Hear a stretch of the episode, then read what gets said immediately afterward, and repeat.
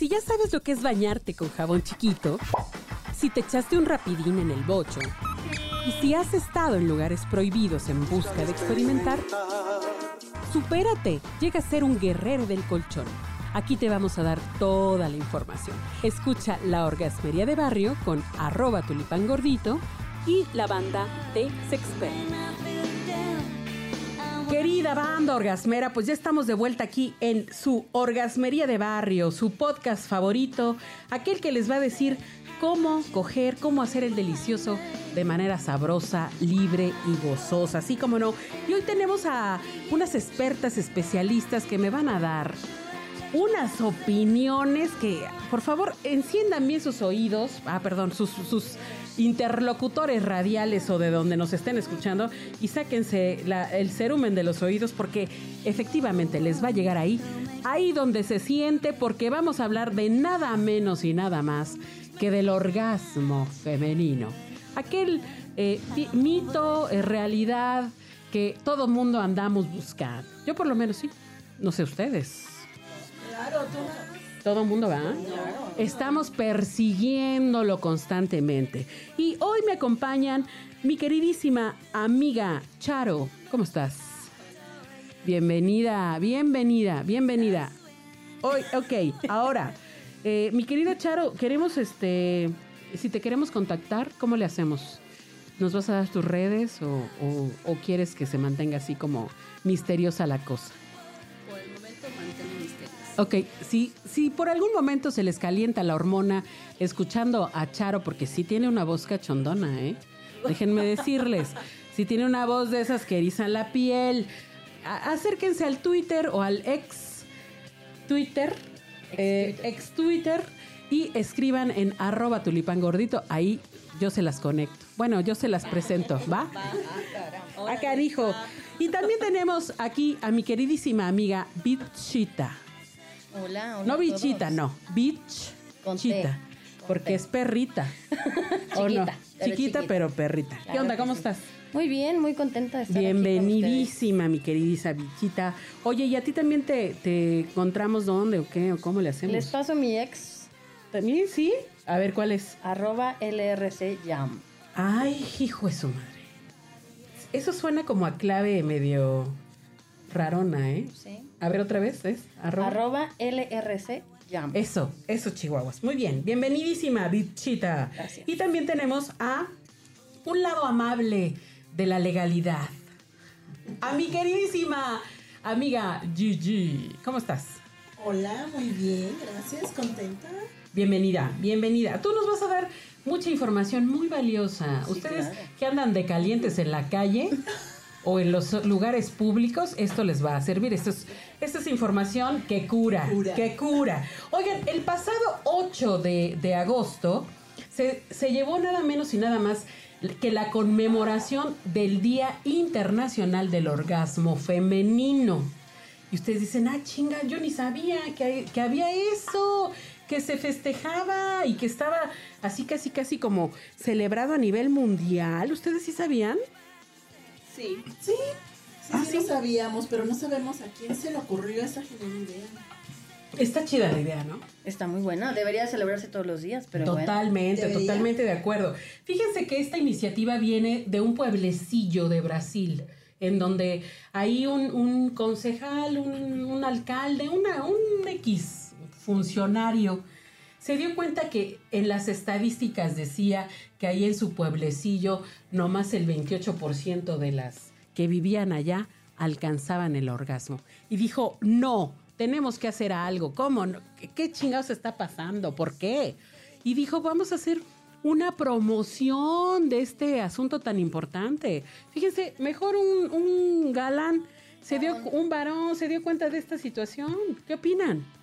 Bueno, pues te comento. ¿Quién, se va a dar cuenta? Pues sí, Freud fue el que dijo que había que curar esa locura de las mujeres, ¿no?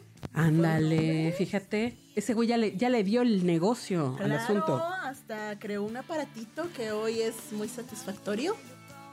Pues sí, efectivamente. ¿Tú qué opinas, mi querida Charo?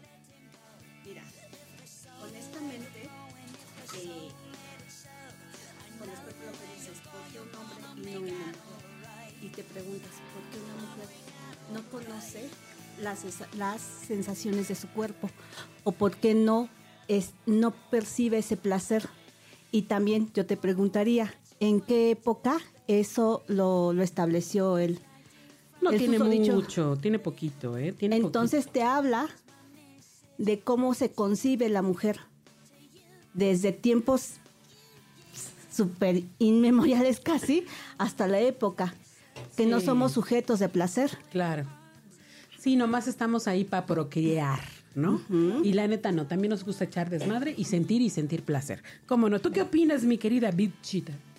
Pues qué bueno que un hombre se preocupe por eso, digo, de mi lado hetero.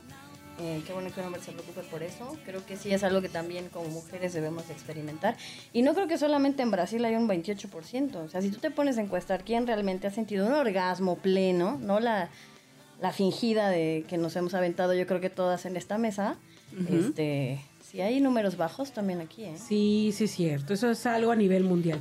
Oigan, pero entonces, el punto es que eh, resulta Traigo una ser... flemita. Traigo una flemita.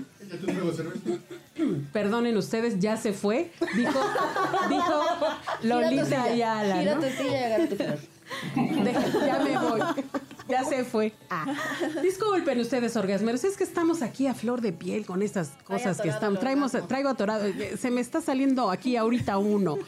Bueno, resulta ser que entonces alguien sí dijo, bueno, vamos a, a- a utilizar esta conmemoración como una forma de pretexto de que las mujeres se preocupen, quieran y busquen conocer su cuerpo y entonces dedicarse al placer. Pero unos, unos países, déjenme contarles, sí se lo tomaron bien en serio, ¿eh?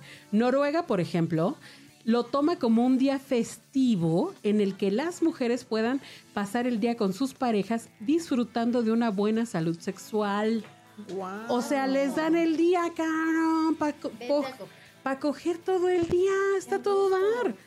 Y en Dinamarca, un hombre tiene la obligación, bueno, acá pues está sesgado, ¿no? Heterosexualmente, pero un hombre tiene obligatorio que su esposa logre este, este tema del orgasmo y si no, lo multan al cabrón. Qué Pe- bonito. Ah, no, pero espérate, aguanta. O sea, cada mujer tiene sensibilidad diferente Ahora, yo y pregunto, lo siente diferente. Claro.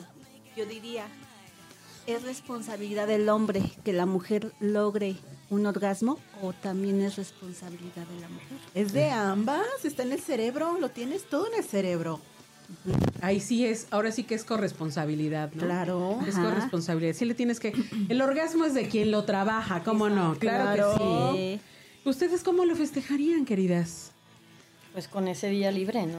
Digo, una vez al año. Bueno, que ya lo saben. dedicado.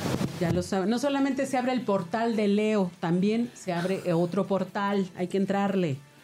¿Alguna recomendación para festejar ese día? A ver, mi querida Gigi. Autoexploración. Ay, Ajá, perdón, perdón. yo estoy Gigi. de acuerdo. Aparte de la autoexploración, ¿por qué no? Para eso está el WhatsApp, unos mensajitos acá súper ardientes. O sea, echar mano de lo que sea. Claro, de lo que tengas a la mano, porque qué tal que, digo, en este país tan libre, en donde no les van a dejar a nadie ese día libre para irse a echar un acostón, obviamente, ¿qué va a pasar? Pues Te vas al baño y te echas el acostón allá. Claro, con el WhatsApp, con unos sonidos, con un- una grabación, etcétera, pues hay que hacerlo, ¿no? Eso, exactamente. Los sonidos son importantes, ¿eh? Muy. Que déjenme decirles que nuestro podcast más escuchado, el episodio más escuchado de la orgasmería, son gemidos sexuales. Vayan a buscarlo para que se inspire. Ok. ¿No? Bueno, vamos al siguiente episodio. No se me vayan porque continuamos hablando de los principales beneficios que tiene el orgasmo. ¿Ya vieron? ¿Ya?